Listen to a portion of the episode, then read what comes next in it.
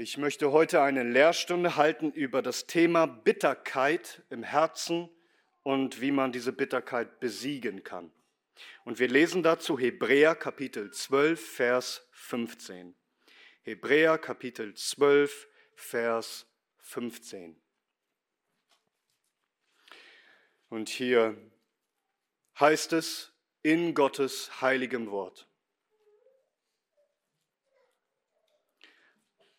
Achtet darauf, dass nicht jemand an der Gnade Gottes Mangel leide, dass nicht irgendeine Wurzel der Bitterkeit aufsprosse und euch beunruhige und viele durch sie verunreinigt werden. Amen. Lasst uns beten. Herr, wir bitten dich, unseren Schöpfer, unseren Erlöser, dass du unsere Herzen frei machst von aller Bitterkeit und stattdessen unser aller Herzen erfüllst mit deiner süßen und lieblichen Gnade, o oh Herr. Das bitten wir zu deiner Ehre und zum Wohl deiner geliebten Gemeinde in Jesu Namen. Amen. Amen. Nehmt gerne Platz. Ich möchte diese Lehrstunde gerne unterteilen in, in fünf Punkte. Nämlich erstens, was ist Bitterkeit und wie sieht sie aus? Zweitens, was ist die Ursache von Bitterkeit? Drittens, wie sieht die Entwicklung von Bitterkeit aus? Viertens, was sind die Gefahren von Bitterkeit? Und fünftens, was ist die Behandlung von Bitterkeit? Also wie wird sie besiegt? Erstens, was ist Bitterkeit und wie sieht sie aus? Also Bitterkeit definiert und dann auch illustriert an ein paar Beispielen aus der Heiligen Schrift. Was ist Bitterkeit? Hier in Hebräer 12, Vers 15 wird ja dieses Wort Bitterkeit benutzt und im Griechischen kommt das Wort Bitterkeit vermutlich von dem Wort stechen oder pieken. Also das beschreibt diesen stechenden, beißenden Geschmack. Die Israeliten kannten ja auch bestimmte Pflanzen und Kräuter, die einfach eine hohe Konzentration von Bitterstoffen in sich tragen. Also Pflanzen, die einfach extrem unangenehm schmecken, die du gleich ausspuckst, weil sie ungenießbar sind. Es sticht dir in der Zunge, was ein Hinweis ist einfach auf, auf Giftigkeit. Aber nicht nur Pflanzen. Ein bekanntes Beispiel aus der Schrift ist 2. Mose 15. Hier lesen wir davon, wie die Israeliten aus Ägypten geführt wurden, drei Tage durch die Wüste wanderten und kein Wasser fanden. Und dann heißt es in 2. Mose 15, Vers 23. Und sie kamen nach Mara. Aber sie konnten das Wasser von Mara nicht trinken, denn es war bitter. Darum gab man ihm den Namen Mara, was Bitterkeit bedeutet auf Hebräisch. Also hebräisch Mara bedeutet Bitterkeit. Ungenießbarkeit, unerträglich, nicht trinkbar, schädlich, giftig. Und unser deutsches Wort Bitterkeit ist eigentlich eine wirklich gute Übersetzung, weil das Wort bitter kommt eigentlich von dem Wort beißen. Also ein Geschmack, der die Zunge sozusagen beißt. Natürlich reden wir heute nicht von Bitterkeit als Geschmack, sondern von Bitterkeit im Herzen. Auch ein Stechen, auch ein Beißen, nicht in der Zunge, sondern in der Seele. Bitterkeit ist dieses quälende Gefühl, ein bitterer Schmerz, der einen einfach nicht loslässt. Etwas, das beständig an einem nagt und beißt und einen im Grunde innerlich zerfrisst und vergiftet. Etwas, was beständig, anhaltend, chronisch ein Seelenschmerz ist. Was ist Bitterkeit? Lasst es mich so definieren. Bitterkeit ist das Gefühl von einem anhaltenden seelischen Schmerz, weil man sich von Gott oder Menschen zutiefst gekränkt und verletzt fühlt. Dieses Gefühl der Bitterkeit zeigt sich in einer Mischung von einer Reihe von negativen Gefühlen, Emotionen,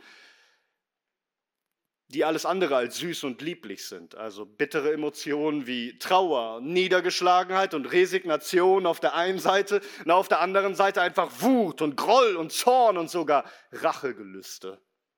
Konkret sieht das so aus. Du erlebst etwas Schmerzhaftes, du machst eine sehr unangenehme, schmerzliche Erfahrung, das kann ein bestimmtes negatives Lebensereignis sein oder eine negative Sache, eine Verletzung, die sich ständig wiederholt. Du wurdest zum Beispiel herabgewürdigt, ungerecht behandelt, betrogen oder im Stich gelassen oder ähnliches. Einfach etwas, was dich zu tief verletzt. Und du bist nicht mal für einen gewissen für eine gewisse Zeit irgendwie mal traurig und wütend und dann fängst du dich wieder und bist wieder freudig und kommst zur Ruhe, weil du das Ganze irgendwie verarbeitest und verkraftest. Nein, es bleibt diese schwerwiegende Verletzung bei dir wie eine tiefe Wunde, die einfach nicht heilen will. Und jedes Mal, wenn sie berührt wird, schmerzt es erneut. Und es fühlt sich so an, als wird diese Wunde immer tiefer, weiter aufgerissen werden. Und der Schmerz lässt einfach nicht nach, auch nach Jahren nicht. Und du denkst immer wieder daran, was du erlebt hast und wie du gekränkt wurdest. Und immer wieder sind da diese Gefühle von Trauer und Kummer und Ärger und Wut. Und, und dieses Empfinden von Ungerechtigkeit wird sogar immer größer, weil du fühlst dich so, als könnte niemand nachfühlen, wie es dir geht, als würde dich keiner verstehen, als würde dich niemand ernst nehmen. Und es geht so weit, dass diese Bitterkeit dann nicht bloß eine Momentaufnahme ist, nicht bloß ein Augenblick, nicht nur ein paar Tage, sondern etwas Andauerndes, etwas Bleibendes, was zu deiner Charaktereigenschaft wird. Bitterkeit. Eine Bitterkeit zeigt sich darin, dass sie dann langsam aber sicher einfach alles bitter macht in deinem Leben. So wie ein wenig Sauerteig alles andere durchsäuert, so macht Bitterkeit alles bitter. Es raubt dir mehr und mehr auch alle Lebensfreude. Selbst die Dinge, die dein Leben eigentlich versüßen sollen, macht sie bitter. Also alles bekommt so einen bitteren Beigeschmack. Dinge, über die du dich freuen solltest, wo du Grund haben solltest, fröhlich zu sein drüber, kannst du dann auch nicht mehr so richtig genießen. Ob das Familie, Frau und Kinder, Freundschaften sind, Dinge, die dir Freude machen sollten, wie Arbeit oder deine Gemeinde, ja sogar dein Gott das Leben wird irgendwie ungenießbar. Du versuchst dich vielleicht abzulenken, irgendwie Spaß zu haben, Lebensfreude zu finden. Aber immer bleibt doch bei allem ein bitterer Beigeschmack und diese Bitterkeit gegen Gott oder bestimmte Menschen verfolgt dich, wohin du auch gehst. Bittere, schmerzende Gedanken, die immer wieder hochkommen. In konkreten Situationen, jemand sagt irgendwas Dummes, was dich erinnert an den Schmerz, den du hattest und es triggert dich so sehr, dass wieder Kummer und Wut hochkommen. Und gefühlt können Menschen kaum etwas richtig machen in deiner Nähe, weil du mittlerweile übersensibel geworden bist wegen deiner Wunde. Im Grunde entwickelt man bei richtig fortgeschrittener Bitterkeit eine negative Lebens- und Grundeinstellung, so dass alles Süße, Liebliche, Wohltuende, Fröhliche immer mehr davon betroffen wird. Bitterkeit meint also, man fühlt sich von Gott oder Menschen so zutiefst verletzt, dass man nun eine, ja, dass man nun ständig anhaltende, negative, bittere Gefühle in sich trägt. Nun, wie sieht das aus bei dir? Kennst du das aus eigener Erfahrung? Gibt es Erlebnisse, wo du dich von Menschen so verletzt fühlst, dass, dass diese Dinge, die immer noch nachgehen, und, und als Christ bleibst du dabei ja nicht stehen, dass du bitter bist auf Menschen, weil du verstehst, Menschen haben mir was angetan, aber du glaubst an einen souveränen Gott, der alles lenkt und leitet. Also gibt es Dinge, wo du dich von Menschen verletzt fühlst, wo du immer sagst, warum hast du mir das angetan? Aber auch, dass du weiter schaust und fragst, warum hat Gott mir das angetan?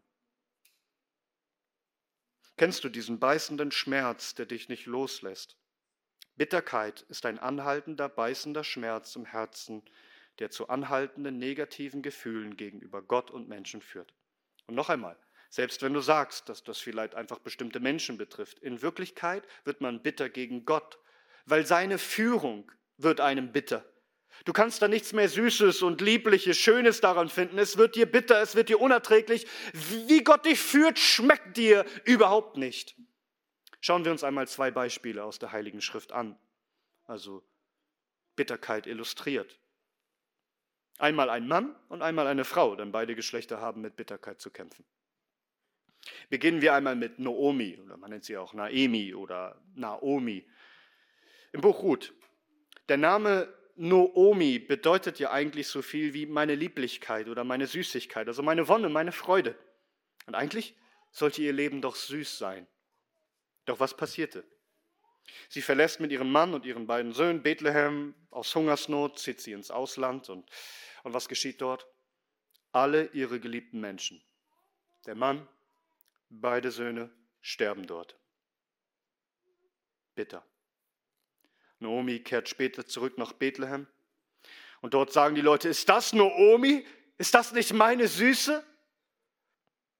Und dann heißt es in Rot 1 ab Vers 20, und sie sprach zu ihnen, nennt mich nicht Naomi, nennt mich Mara, denn der Allmächtige hat es mir sehr bitter gemacht. Voll bin ich gegangen und leer hat mich der Herr zurückkehren lassen. Warum nennt ihr mich Naomi, da der Herr gegen mich gezeugt und der Allmächtige mir Übles getan hat? Sie sagt der Allmächtige, er hat mir viel Bitteres angetan, viel Übles, er ist gegen mich. Sie hatte schon in Vers 13 zuvor gesagt, dass die Hand des Herrn gegen sie ausgestreckt ist und es ihr viel bitterer geht als den Schwiegertöchtern. Sie hat viel erlebt. Sie wurde zutiefst verletzt. Sie fühlt sich gekränkt von Gott. Und ihre Bitterkeit, ihr seht, es richtet sich gegen den Herrn. Herr war es doch, der ihr Ehemann und Söhne weggenommen hat. In, in Ruth 1 hören wir immer wieder, wie, wie, wie, wie Naomi ja im Grunde dem Herrn die Schuld gibt. Hiob spricht übrigens ganz ähnlich an manchen Stellen. Der Herr hat sein Leben bitter gemacht. Und diese Bitterkeit, achtet darauf, soll zu ihrem Namen werden, zu ihrer Identität. Sie will nicht mehr Naomi, meine Süße heißen, sondern Mara nennt mich Bitterkeit. Das soll meine ganze Identität sein, mein Dasein. Macht es aus, ich bin Bitterkeit. Von süß in bitter, wegen schmerzhaften Erfahrungen, weil man sich zutiefst von Gott gekränkt fühlt.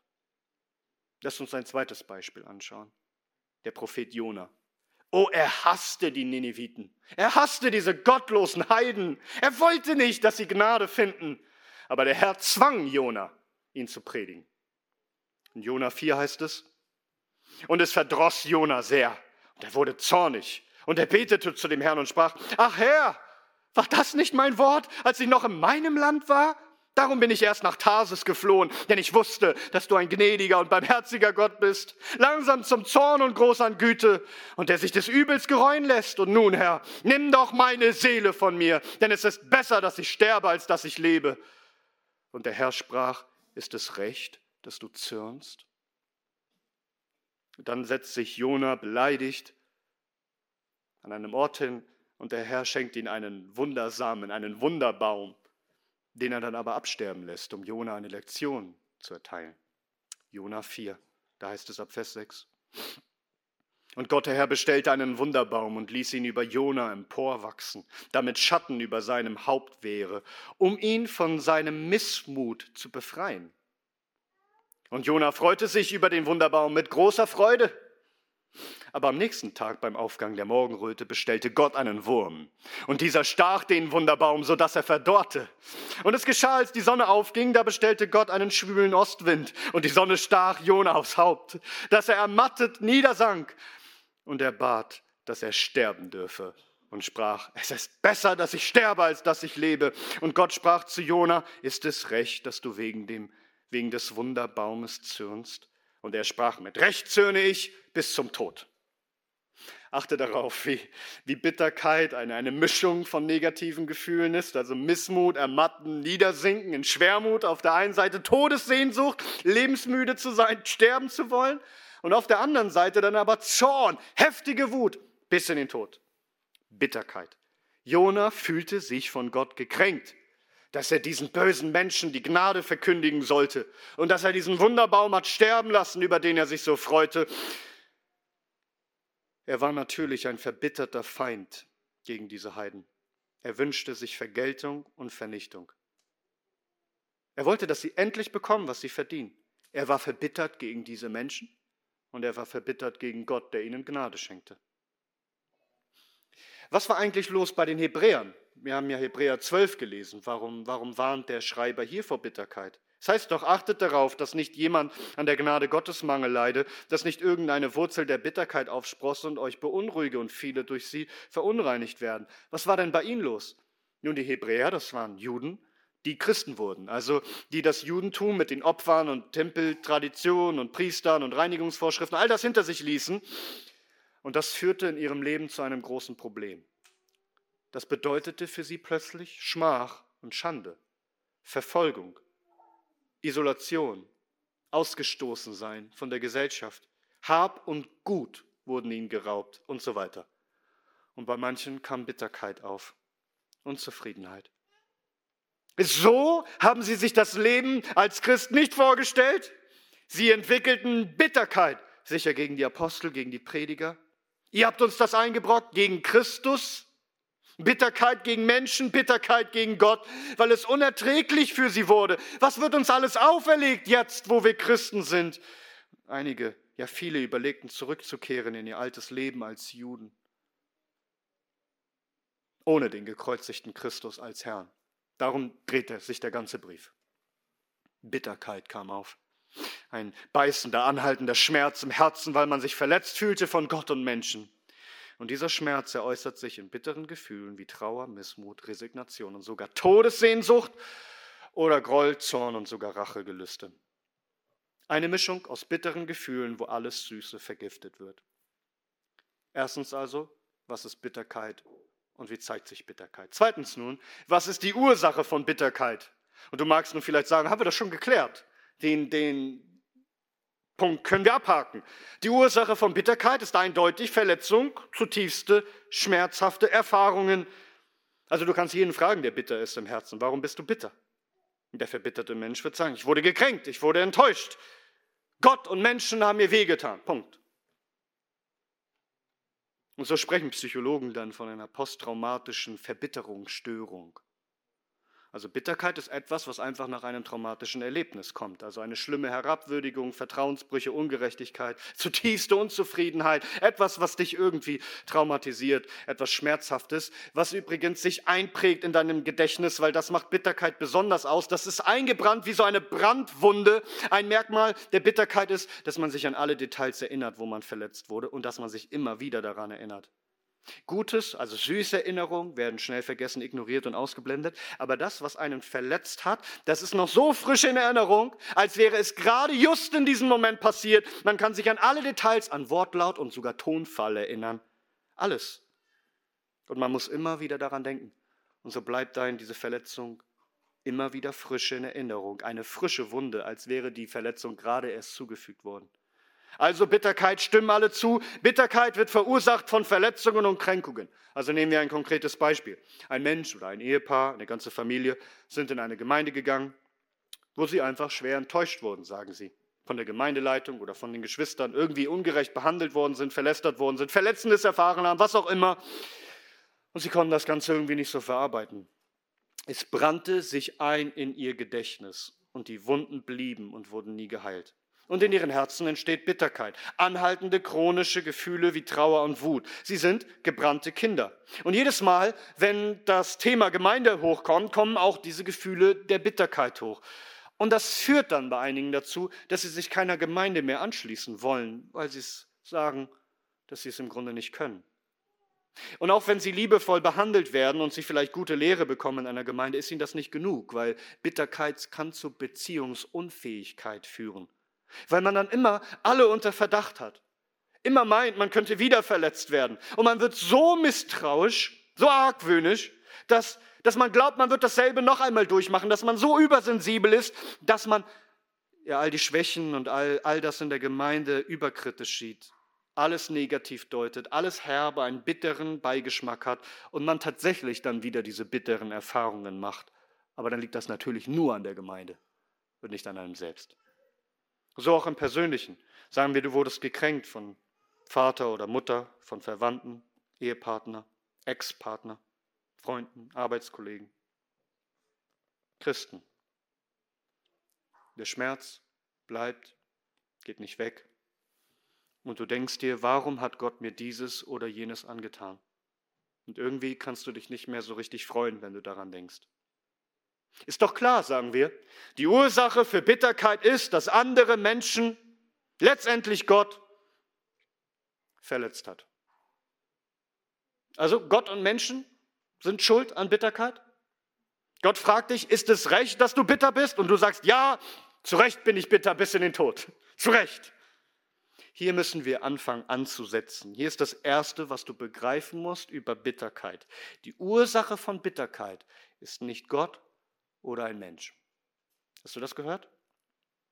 Nicht die schmerzhaften Erfahrungen oder traumatische Erlebnisse, sondern die wahre Ursache liegt in dir selbst, in deinem sündigen Herzen. Bitterkeit kommt nicht von außen, sondern von innen.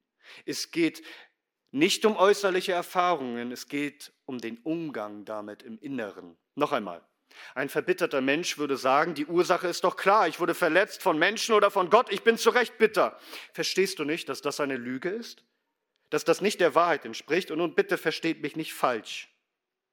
Menschen haben dich verletzt und dir Schaden zugefügt. Sie sind schuldig. Und in der Tat, sie sind die Ursache deiner Verletzung.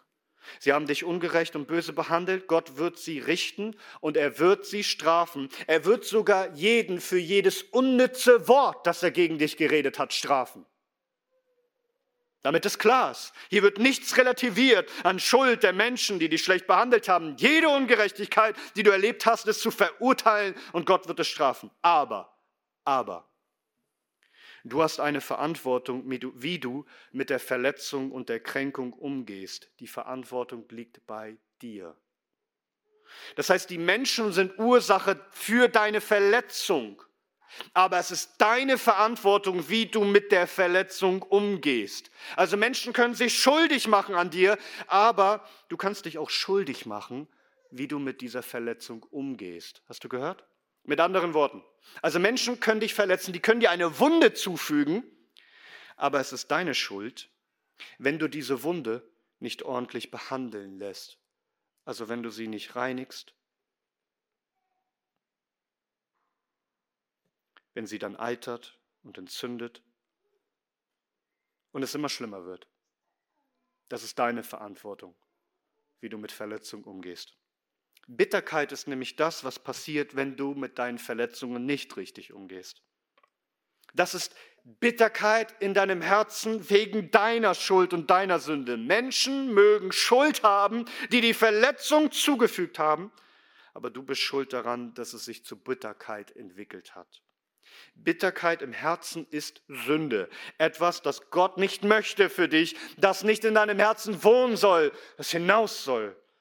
Die wahre Ursache für Bitterkeit ist, dass du in Sünde reagierst auf Verletzungen und Kränkungen, die dir zugefügt worden sind. Das ist die wahre Ursache, ein sündiger Umgang damit.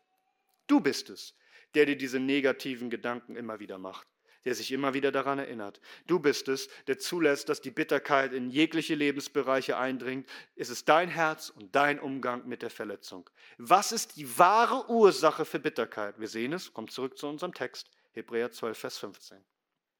Achtet darauf, dass nicht jemand an der Gnade Gottes Mangel leide, dass nicht irgendeine Wurzel der Bitterkeit aufsprosse. Was ist die Ursache von Bitterkeit im Herzen? Antwort, ein Mangel ein Mangel an Gnade Gottes in deinem Herzen. Mit anderen Worten, die Ursache für Bitterkeit im Herzen ist ein Mangel in deinem Herzen. Die Ursache für dein Leiden ist ein Mangelleiden an Gottes Gnade. Diese Formulierung Mangelleiden meint etwas durch eigenes Verschulden, Versäumen, Du hast einen selbstverschuldeten Mangel der Gnade Gottes in deinem Herzen und weil dort dieser Mangel ist, wird er ausgefüllt mit Bitterkeit. Mit anderen Worten, Gottes Gnade ist da für dich in Fülle. Du kennst das Evangelium der Gnade? Samt allen Gnadengaben, die er dir schenkt? Also der Vater hat dir Gnade geschenkt vor Grundlegung der Welt, dich erwählt in seinem Sohn. Der Sohn ist gekommen, aus Gnade und Liebe für dich zu sterben, für deine Schuld zu bezahlen am Kreuz. Der Heilige Geist schenkt dir und wendet ja alle Gnadengaben Gottes an an deinem Herzen. Gottes Kindschaft und Rechtfertigung und Heiligung und Tröstung und Kraft für ein heiliges, Gott wohlgefälliges Leben in Friede und Freude und Glückseligkeit. Du hast alle Gnadenmittel des Wortes Gottes, des Gebetes, der Gemeinde, der Gemeinschaft, der Predigt, des Herrenmahls und so weiter. Du kannst also die Fülle der Gnade Gottes empfangen, denn wir haben alle empfangen aus seiner Fülle, Gnade um Gnade. Du musst keinen Mangel an Gnade Gottes haben. Die Schuld liegt bei dir und nicht bei irgendeinem Menschen. Es ist selbst verschuldeter Mangel an Gnade Gottes in deinem Herzen. Du hast es versäumt, dass diese süße Gnade dein Herz erfüllt, obwohl sie doch da ist. Deswegen bist du gefüllt mit Bitterkeit. Das ist die Wahrheit. Vielleicht aus Trägheit, Nachlässigkeit, Förmlichkeit, einfach Unglaube. Dass du nicht im Glauben diese, diese Gnade ergriffen hast. In den meisten Gründen einfach, weil du bitter sein wolltest. Du wolltest gar nicht diese Gnade, dass Gott dir da hilft, irgendwie rauszukommen in dem Moment. Du hast es genossen, bitter zu sein. Ich bin bitter zu Recht. Es ist mein gutes Recht, bitter und wütend zu sein bis in den Tod. Man wollte nicht, dass die süße Gnade die Bitterkeit sogleich beendet. Du wurdest verletzt. Jetzt wäre die Gelegenheit gewesen, dass die Gnade Gottes sich in diesem Moment als mächtig erweist, dich zu heilen, dich hindurchzutragen, dich zu heiligen, zu verändern, in das heilige Ebenbild Jesu Christi. Doch du hast diese Gnade versäumt. Am Beispiel von Naomi. Ja, das schmerzt. Ja, da weint man bitterlich und zwar auch zu Recht. Was für eine Verletzung. Ja, trauere. Ja, weine, Naomi, weine. Was hast du verloren? Aber Naomi, da ist auch Gnade. Siehst du die Gnadenfülle, Naomi? Dass du beten kannst, Herr, ich bin traurig. Es schmerzt mich zutiefst, dass ich meine Geliebten verloren habe. Aber bei dir ist Gnade. Ich danke dir für die Zeit, die ich mit ihnen hatte.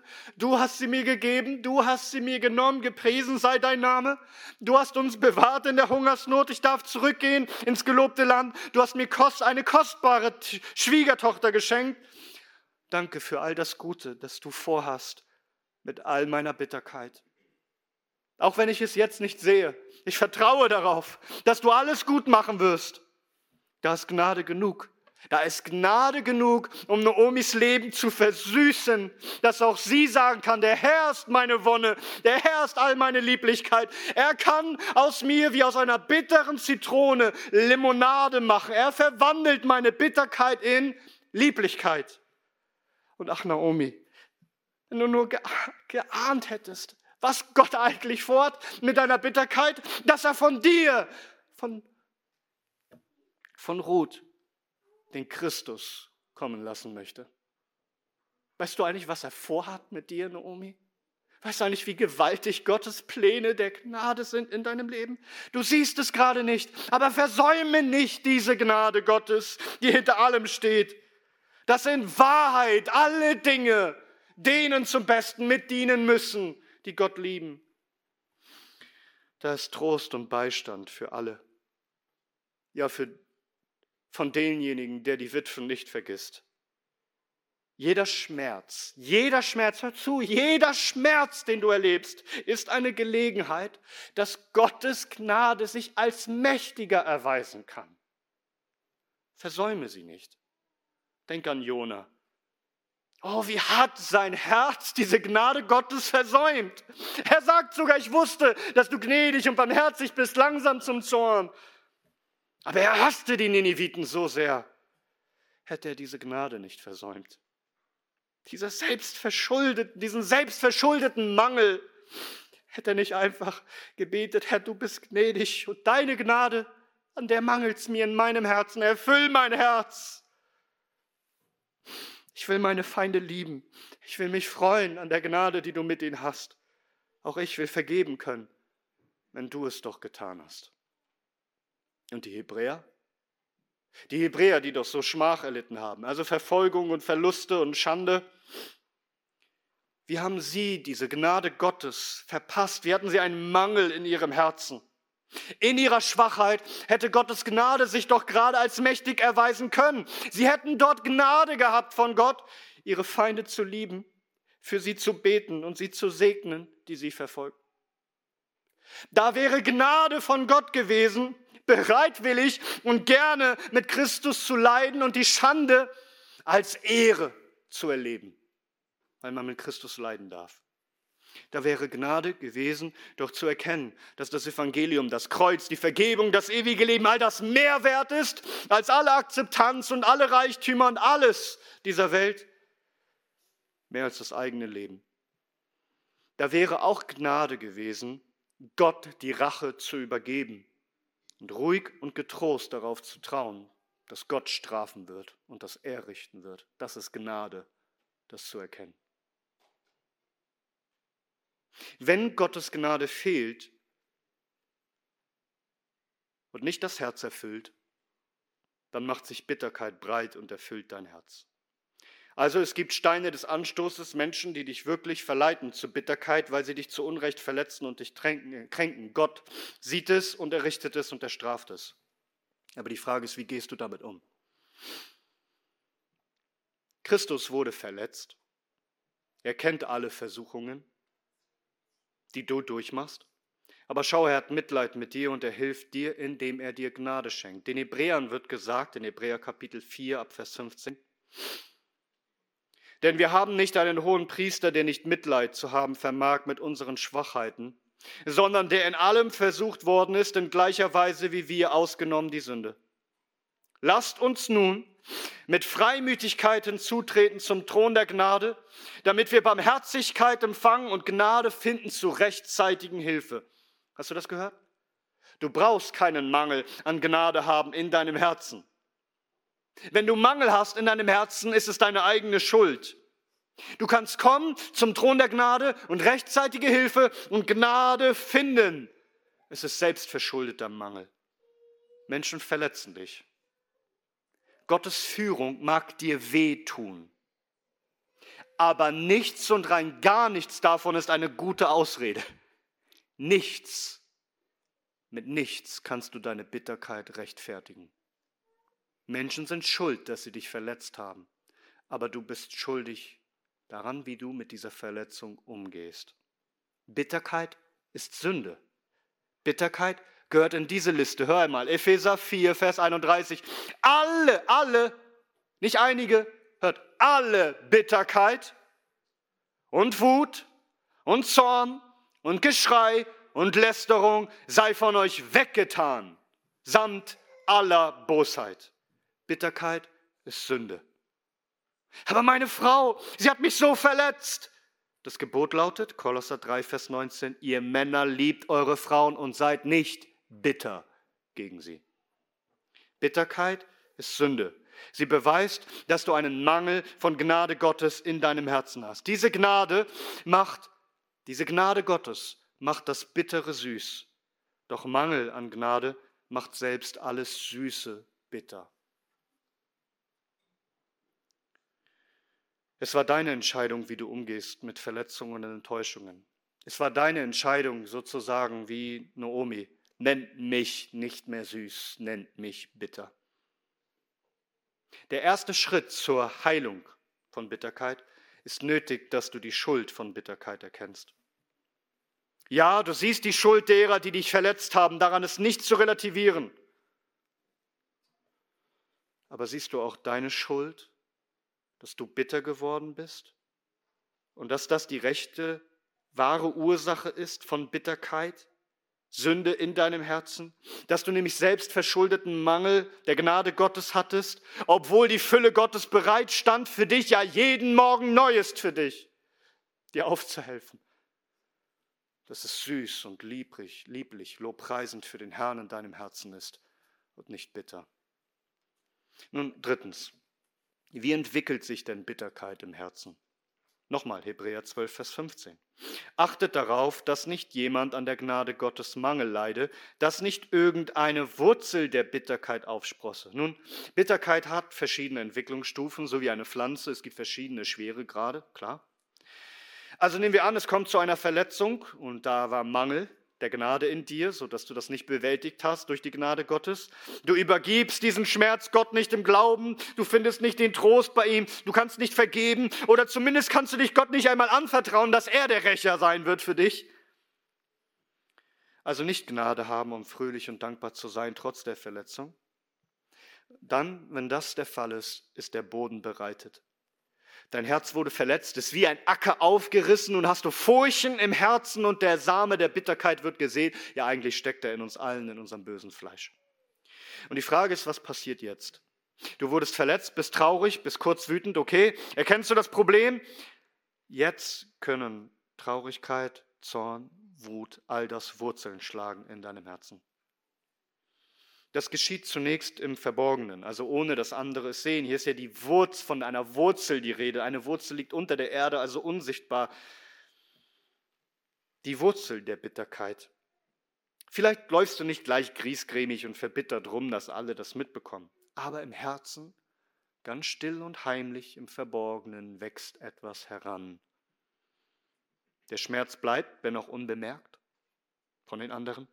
Bittere Gedanken kommen immer wieder auf. Man bekämpft sie nicht durch die Gnade Gottes, sondern man duldet sie und man bestärkt sie. Ja, man ernährt sie, denn die Wurzeln, was tun sie denn im Erdreich? Sie sammeln alle Nährstoffe, damit die Pflanze wächst. Und diese Wurzel der Bitterkeit ist genauso. Sie, sie saugt alles auf an Negativität, um sich zu stärken. Das geschieht vor allem durch Wiederholung, gewinnt es Kraft. Man denkt immer und immer und immer wieder daran. Anstatt im Bett zu schlafen, spulst du immer wieder ab, was du Schmerzhaftes erlebt hast und und stellst dir vor, was hätte ich doch sagen sollen, wie hätte ich antworten sollen und wie wäre es so gewesen und was hat er noch mal gesagt und so weiter.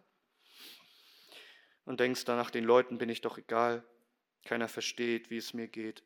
Und selbst am Tag bei Beschäftigung auf der Arbeit oder beim Abwaschen findest du dich plötzlich bei Tagträumerei und, und diese Gedanken kommen immer wieder hoch. Und was bewirkt das? Dass diese Wurzeln im Inneren gestärkt und genährt werden. Du sammelst auch Informationen, die deine Bitterkeit füttern und bestätigen. Also du bist förmlich begierig, du streckst dich danach aus wie Wurzeln im Erdreich. Ich suche noch eine Bestätigung, zu Recht bitter zu sein, denn ich bin zu Recht bitter bis in den Tod. Und das Wurzelwerk, das, das breitet sich immer mehr aus, bis es letztendlich alle Lebensbereiche durchdringt und deine Freude auffrisst. Alles Glück, all die Gnade, all das Gute, all die Gnade Gottes wird vergessen und du denkst mehr und mehr an das Negative. Und noch sind diese Wurzeln im Geheim. Du redest vielleicht nicht offen darüber. Hier und dort führt man so ein paar Gespräche, wo man so ein paar Dinge anspricht und einfach hofft, dass die Bitterkeit wieder bestärkt wird, die Wurzeln, statt Gnade der Buße zur Umkehr, breitet es sich immer mehr aus. Bis zu dem Tag, ganz unerwartet vielleicht, kommt es plötzlich ans Licht. Es tritt zutage, was bisher verborgen war. Plötzlich passiert es, bei einer Kleinigkeit vielleicht, sprost es auf, für alle sichtbar. Was ist da für eine Bitterkeit da? Ich wusste gar nicht, dass so etwas in dir schlummert. Zunächst einmal für die Menschen, die dir am allernächsten stehen, wo das vielleicht die äußere Umwelt noch nicht mitbekommt, aber deine Familienmitglieder. Was für eine Bitterkeit ist in deinem Herzen. Bei Simon, dem Zauberer, lesen wir in der Apostelgeschichte, der, der dann sogar getauft wird. Und, und plötzlich nach der Taufe tut er etwas, wo, wo die Apostel sagen, du bist ja voller Gift und Galle, du bist ja, was ist, was bist du? Ein Sohn der Hölle. Achtet darauf, dass nicht jemand an der Gnade Gottes Mangel leidet, dass nicht irgendeine Wurzel der Bitterkeit aufsprosse, nicht irgendeine. Wie, eine Pflanze emporwächst und ein Knospen und, und Früchte trägt, so, so ist es bei der Bitterkeit, wenn sie genäht, genährt, gehegt und gepflegt wird und nicht ausgerissen wird, dann wächst sie empor, bis sie Früchte trägt. Und diese Früchte dürfen dann die anderen Menschen schmecken. Das, was in dir ist, das Bittere. Es zeigt sich durch bittere Früchte in deinem Leben. Gegenteil von Gottes Gnade, bittere Werke des Fleisches. Auf dich persönlich bezogen, tiefste Schwermut, Depression, Antriebslosigkeit, ganz einfach zu ermatten, zu resignieren und sogar Selbstmordgedanken zu haben. In Bezug auf Gott Unglaube und Undankbarkeit, Anklagen und letztendlich Abfall vom lebendigen Gott, später noch mehr dazu. Und in Bezug auf deine Mitmenschen, Wut und Zorn und Groll, einfach zerstörte Beziehungen. Selbst zu den Menschen, die dir eigentlich lieb und teuer sind, man vergiftet einfach alles, weil Bitterkeit ist Beziehungsgift in Bezug auf Gott und auf Menschen. Du wirst misstrauisch und argwöhnisch und unversöhnlich, nachtragend, aber auch gehässig und aggressiv und verbissen im Umgang. Aus deinem Mund kommen Gift und Galle. Du wirst blind für deine eigene Schuld und siehst nur noch die Probleme der anderen. Da ist kaum noch Gnade zu Buße und zur Umkehr. Ist die Bitterkeit zu einem Baum geworden, fest gegründet, so wird im Grunde dein ganzes Leben eine verbitterte Feindschaft letztendlich gegen Gott und deine Mitmenschen. Und alles Liebliche und Süße und Fröhliche wird vergiftet. Und all das Glück wird in Bitterkeit verwandelt. Dein Name ist nun Mara und nicht mehr Noomi. Und alle können es sehen.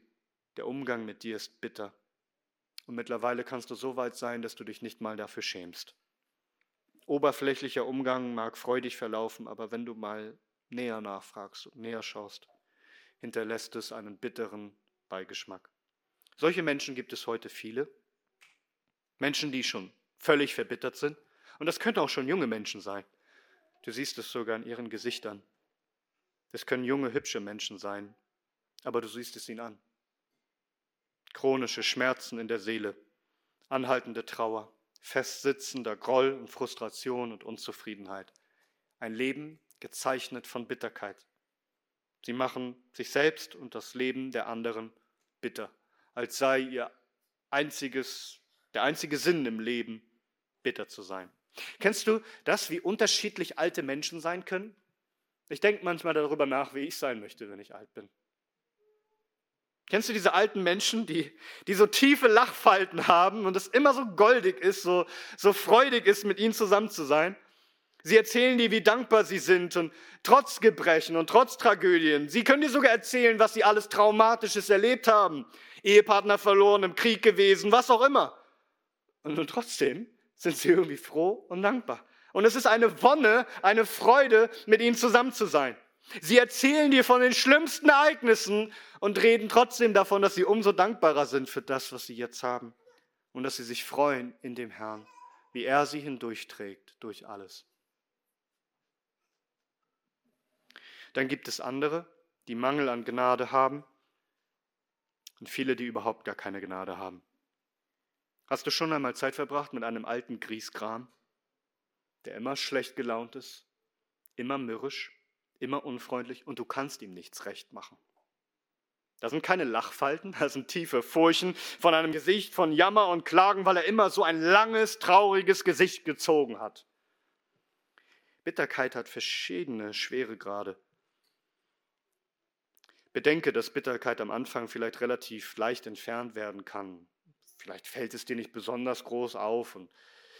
Aber wenn du die Bitterkeit duldest in deinem Herzen, dann wird sie solche Wurzeln schlagen, dass sie irgendwann zu einem Baum wird, der Früchte trägt. Und es wird gewaltiger Aufwand sein, diesen Baum der Bitterkeit beseitigen zu können. Hast du mal versucht, einen Baum zu entpflanzen aus deinem Garten? Nimm das wirklich ernst, was du hier hörst. Bitterkeit ist äußerst gefährlich und es führt uns zu unserem nächsten Punkt, Punkt 4, die Gefahren der Bitterkeit.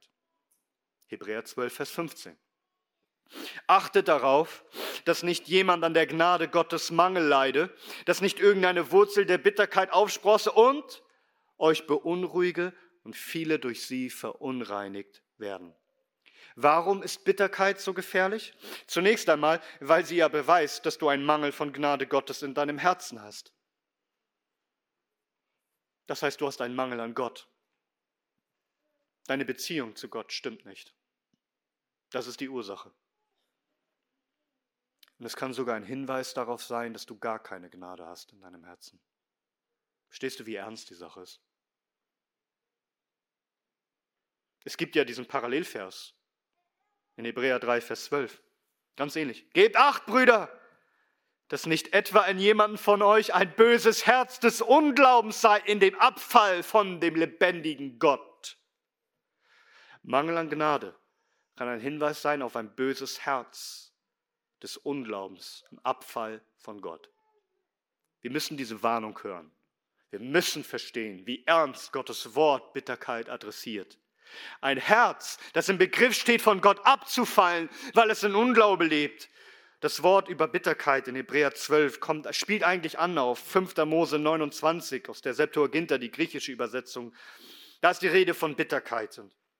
Und hier geht es, und das ist ja gerade, worum der Hebräerbrief geht, die Geschichte der Juden, die, die Christus jetzt den Rücken zukehren wollen im Vergleich zu den Juden in der Wüste. Nachdem die Juden befreit wurden aus Ägypten, wie viel Gnade haben sie eigentlich empfangen? Und aufgrund dieser widrigen Umstände, die sie erlebt haben in der Wüste, wurden sie bitter im Herzen. So haben wir uns das nicht vorgestellt. Wir dachten, wir kommen jetzt einfach ins gelobte Land und es wird uns gut gehen. So dachten einige von denen, die Christen geworden sind unter den Hebräern. Aber das Gegenteil war der Fall. Und so entwickelten sie Bitterkeit gegen Menschen, Mose, den Leiter, ja gegen Gott selbst. Sie verhärteten ihr Herz in der Wüste, weil ihnen die Führung Gottes und die Führung unter Mose gar nicht schmeckten. Eine Wurzel der Bitterkeit wuchs heran und verunreinigte viele und Gott musste sie vernichten allesamt in der Wüste, die so bitter geworden sind gegen Mose und gegen den Herrn selbst. Bitterkeit ist extrem gefährlich, denn es steht im Zusammenhang mit dem Abfall vom lebendigen Gott. Bitterkeit kann so bitter werden, dass du im Grunde Gott selbst nicht mehr ausstehen kannst. Wie die Hebräer, die zurückgehen wollten zum Judentum ohne Christus, ohne Kreuz, ohne Gnade. Bitterkeit ist im höchsten Maße gefährlich. Bitter zu sein, schadet dir selbst erstmal. Wisst ihr, eigentlich ist Bittersein so töricht, weil das ist, wie jemand mal gesagt hat, wie als würdest du Rattengift schlucken und hoffen, dass die Ratten sterben. Also du trägst diese Bitterkeit in dir selbst, du hast dieses Gift, aber es ändert rein gar nichts in Bezug auf die Menschen, die dich verletzt haben, auf deine Feinde. Es tut ihnen nichts an, es schadet nur dir selbst. Es ist wie Rattengift, das du schluckst, es macht dein eigenes Leben kaputt, verstehst du?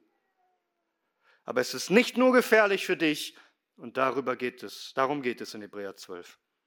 Achtet darauf, dass nicht jemand an der Gnade Gottes Mangel leidet, dass nicht irgendeine Wurzel der Bitterkeit aufsprosse und euch beunruhige und viele durch sie verunreinigt werden.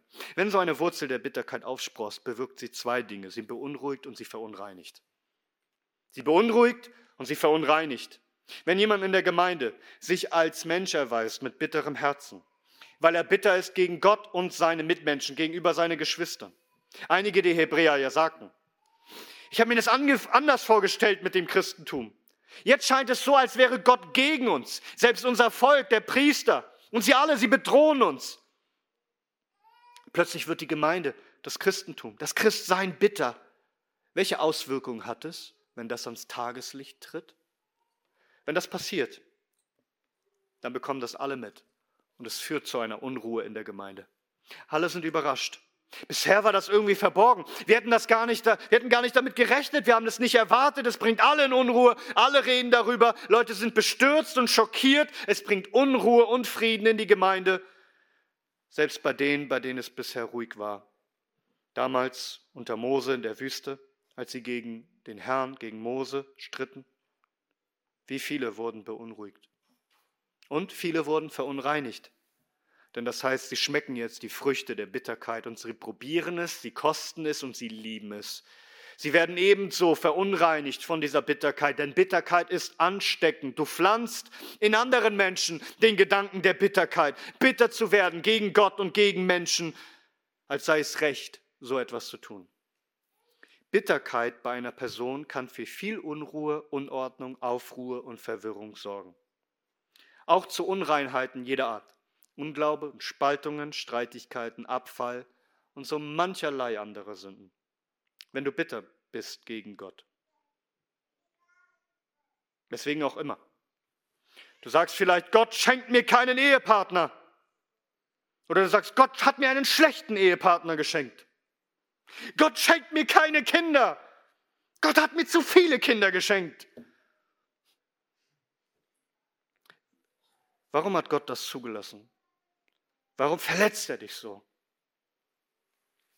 Wenn du so denkst und wenn das zutage tritt und wenn das Bittere in deinem Herzen zu bitteren Worten wird und zu bitterem Umgang mit deinen Mitmenschen, zu deinen Familienmitgliedern, zu deinen Geschwistern in der Gemeinde.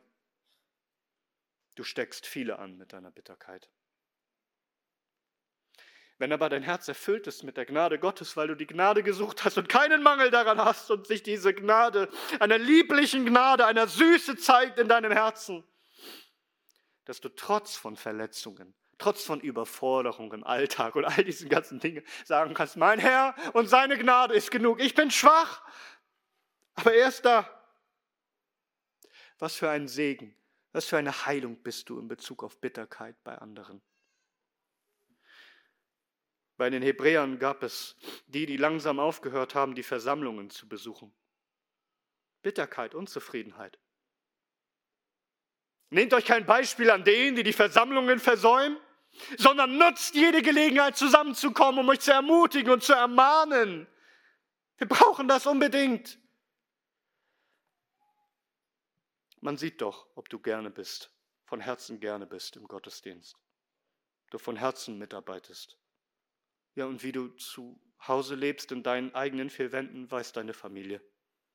Bitterkeit hat Auswirkungen und ist extrem gefährlich.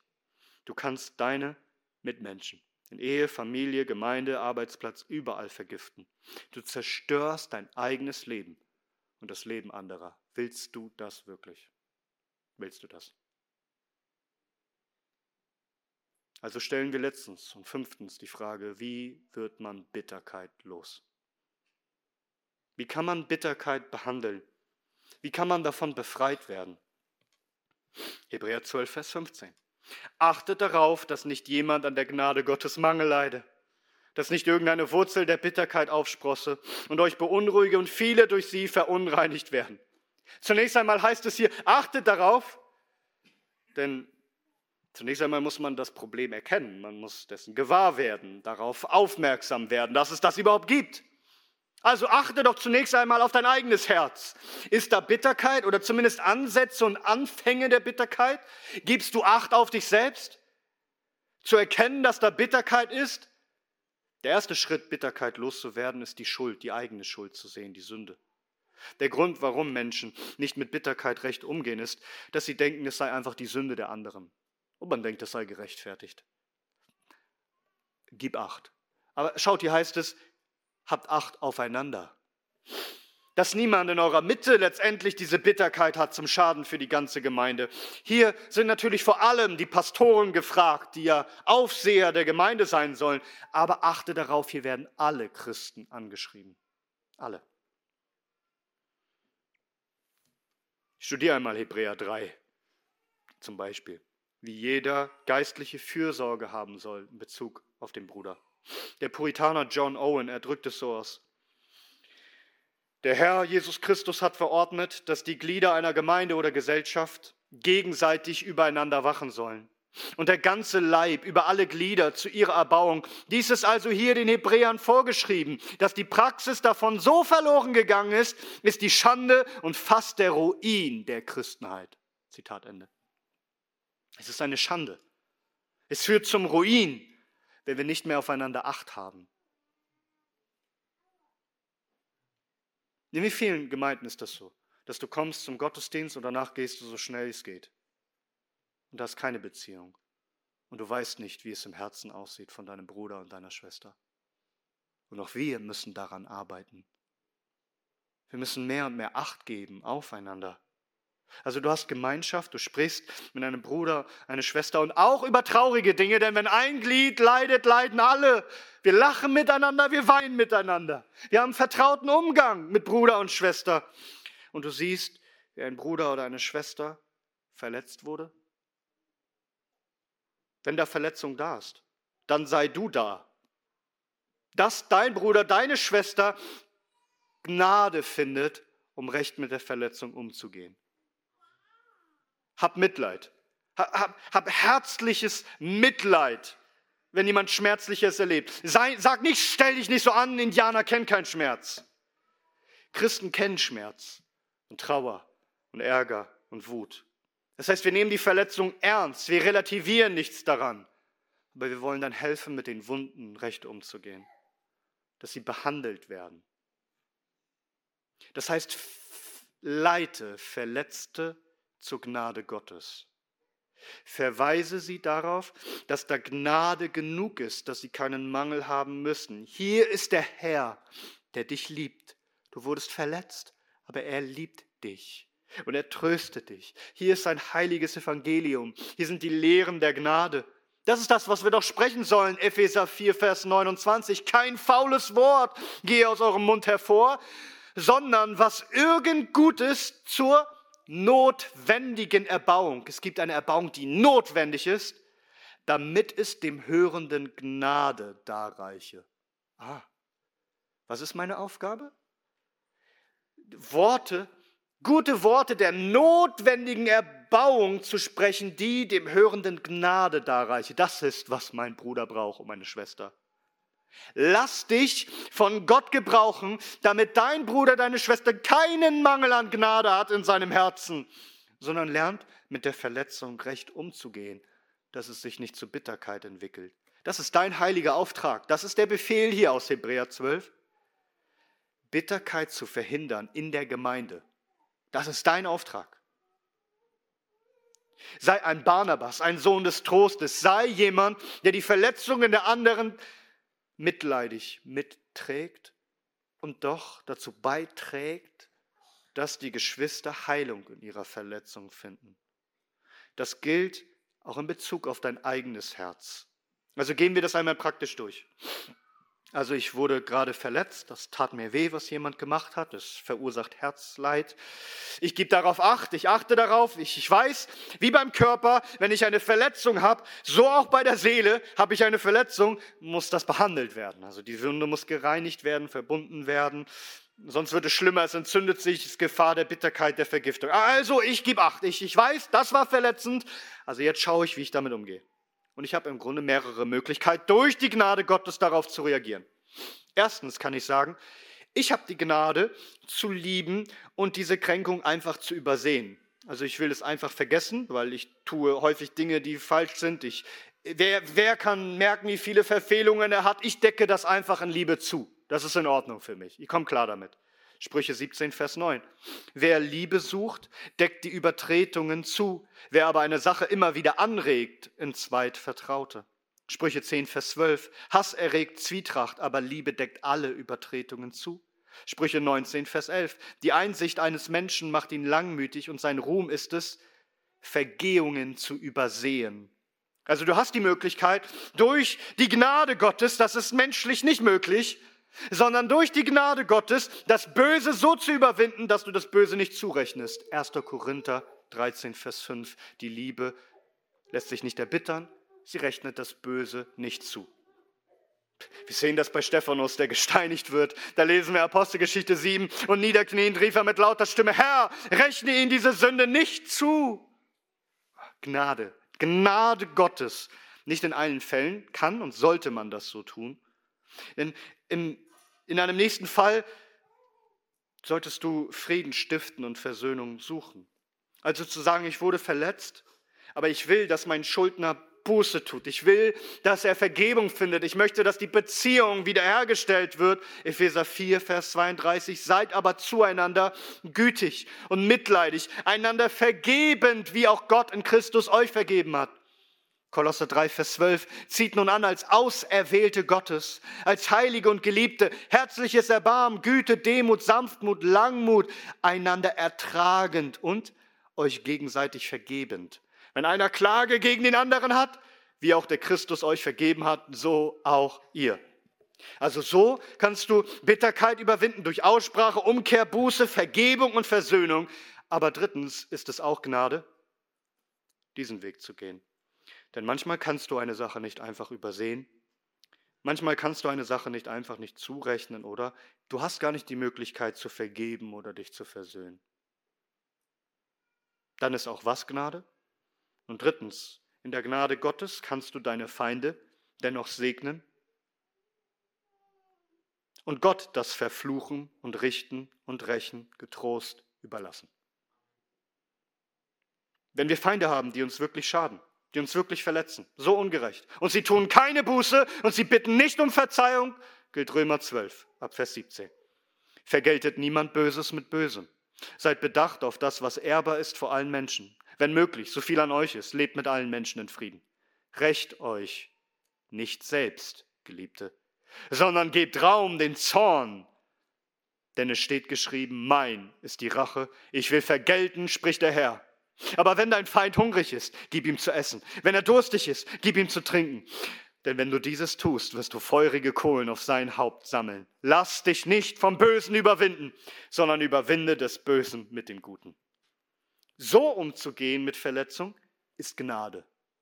Das ist nicht menschlich, das ist nicht fleischlich, das ist Gnade, übernatürliche Gnade von Gott. So sollst du handeln in Bezug auf deine Mitmenschen, wenn du verletzt wurdest. Aber wie solltest du handeln in Bezug auf Gott, wenn du dich von ihm verletzt fühlst? Du denkst an Gott und es ist dir bitter. Wie kannst du geheilt werden von der Bitterkeit? Antwort, es ist allein einzig und allein seine süße Gnade, die deine Bitterkeit im Herzen besiegen kann. Gnade Gottes und Gnade allein ist das einzige Heilmittel für Bitterkeit im Herzen. Du kannst zu Therapeuten laufen, wie du willst. Die Gnade und die Gnade allein ist das einzige Heilmittel gegen Bitterkeit im Herzen. Was tat Mose mit dem bitteren Wasser? Mara. 2. Mose 15, Vers 25. Und er schrie zu dem Herrn, und der Herr wies ihm ein Holz, und er warf es in das Wasser, und das Wasser wurde süß. Mara, bitter, wurde verwandelt in süß. Der Herr erwies den Mose auf ein Holz. So verweist der Herr auch dich auf ein Holz. In all deiner Bitterkeit soll deine Bitterkeit durch ein Holz süß werden. Das Holz, an dem unser Herr Jesus Christus hing. Das Kreuz von Golgatha. Hier siehst du die Gnade Gottes. Hier ist die Fülle der Gnade Gottes. Dass Gott dich, der du sein erbitterter Feind warst, dass er dir nichts als Gnade und Liebe entgegenbringt. Dass der Sohn Gottes für dich verwundet und verletzt wurde, obwohl du doch Gottes Feind warst, dass er alle deine Sünden auf sich genommen hat, damit du Vergebung aller deiner Sünden hast, als Kind Gottes angenommen und geliebt, gerechtfertigt, und dass er dir alle Lieblichkeiten entgegenbringt, in alle Ewigkeit dich verherrlicht. Was kann es Süßeres und Lieblicheres und Schöneres und Höheres geben als diese Gnade Gottes? Das ist es. Suchst du irgendein anderes Geheimrezept? Was soll denn größer sein? Was soll denn lieblicher sein? Was soll denn mächtiger sein als das Evangelium, als die Gnade Gottes? Das und das allein ist das einzige Heilmittel. Nein, du, du bist nichts in dir selbst als bitter und böse. Und du hast nichts als Zorn verdient. Und zu Recht wäre Gott dein erbitterter Feind. Du verdienst nichts Süßes, sondern nur Bitteres in Ewigkeit. Weißt du, alles, was du erlebt hast, übrigens an Verletzungen, es kommt ja nicht daran heran. Es kommt nicht heran an das, was du eigentlich verdienst, nämlich den bitteren, ewigen Tod und der Höllenqualen. Durch Christus. Er ist ganz bewusst gekommen für dich, um sich selbst zu tief verletzen zu lassen. Er wurde wirklich gequält am Kreuz mit Höllenqualen und seine Striemen heilen dich, deine Verletzungen. Du hast Frieden durch seine Wunden. Auch dein Herz, das so verbittert ist, so vernarbt ist, so viele Wunden hat. Er vermag es zu heilen, grundlegend zu heilen, dass wahrer Friede, wahrer süßer Frieden einkehrt. Die wahre Ursache von Bitterkeit ist ein Mangel an Gnade Gottes und die wahre Heilung von Bitterkeit ist die Fülle von Gottes Gnade in deinem Herzen. Daran musst du denken, Tag und Nacht. Anstatt dass du nachdenkst über deine Verletzungen Tag und Nacht, denk über seine Verletzungen am Kreuz nach Tag und Nacht. Und selbst wenn du schmerzhafte Dinge erlebst, selbst wenn Gottes Führung für dich sich wie Schläge anfühlt, alles, was dir widerfährt, hinter allem steht doch Gottes Gnade. Und du kannst sagen, wie es heißt im Psalm 23, dass nur Güte, nur Gnade mir folgen mein Leben lang. Nicht umsonst wird in demselben Kapitel angesprochen, ja, dass Gott seine Kinder schlägt. Heißt es hier in Hebräer 12. Das ist ja das, warum sie bitter geworden sind gegen Gott, weil ihr, ihr Leben, das sie da gerade so durchmachen, dass es weh tut. Und da heißt es ab Vers 4, ihr habt noch nicht gegen die Sünde angekämpft, bis aufs Blut widerstanden. Und habt die Ermahnung vergessen, die zu euch als zu Söhnen spricht, mein Sohn, achte nicht gering des Herrn Züchtigung, noch ermatte, wenn du von ihm gestraft wirst, denn wen der Herr liebt, den züchtigt er. Er geißelt aber jeden Sohn, den er aufnimmt. Was ihr erduldet, ist zur Züchtigung. Gott handelt mit euch als mit Söhnen. Denn wer ist ein Sohn, den der Vater nicht züchtigt? Wenn ihr aber ohne Züchtigung seid, deren alle teilhaftig geworden sind, so seid ihr denn Bastarde und nicht Söhne. Wozu tut der Herr das? Vers 11. Alle Züchtigung aber erscheint für die Gegenwart nicht ein Gegenstand der Freude, sondern der Traurigkeit zu sein. Danach aber gibt sie die friedsame Frucht der Gerechtigkeit denen, die durch sie geübt worden sind. Was willst du haben für eine Frucht? Die Frucht der Bitterkeit, vom Abfall von Gott? Oder die friedsame Frucht der Gerechtigkeit? In Bezug auf Gott, wie wirst du deine Bitterkeit los? Erkenne seine Gnade. Lass seine Gnade dein Herz erfüllen. Die Gnade der Vergebung, die du siehst durch sein Kreuz, die Gnade zum ewigen Leben und zur ewigen Herrlichkeit, aber auch die Gnade der Erziehung. Das heißt, du musst lernen, auf deine Knie zu gehen und Gott zu danken für das, was dich am meisten verletzt hat.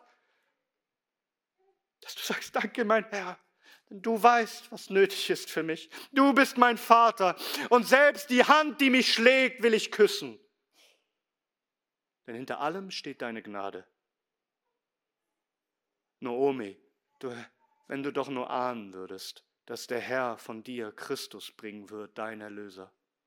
Oh, wenn du doch nur ahnen würdest, wie wunderbar und gnädig der Herr dich führt, anstatt dass du immer nur schaust auf das, was dich verletzt dass du schauen würdest auf den, der sich hat verletzen lassen für dich und dass alle Dinge in deinem Leben, die dir widerfahren, dir zum Besten dienen müssen.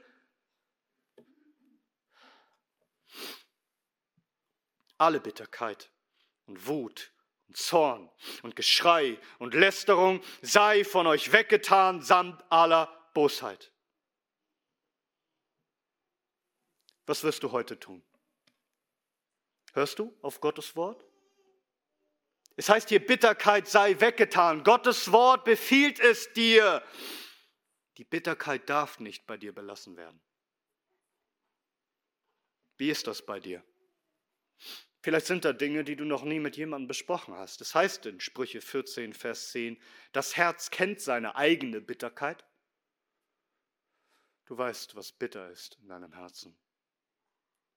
Gott spricht heute zu dir und nicht einfach ein Mensch. Dein Schöpfer, dein Erlöser, der dich gemacht hat, der dich beim Namen ruft, dem du gehörst. Er ruft dir zu, die Frage ist, gehorchst du oder sitzt du heute hier und bist wütend bis in den Tod und sagst, meine Bitterkeit, ich habe sie zurecht. Was wirst du tun heute?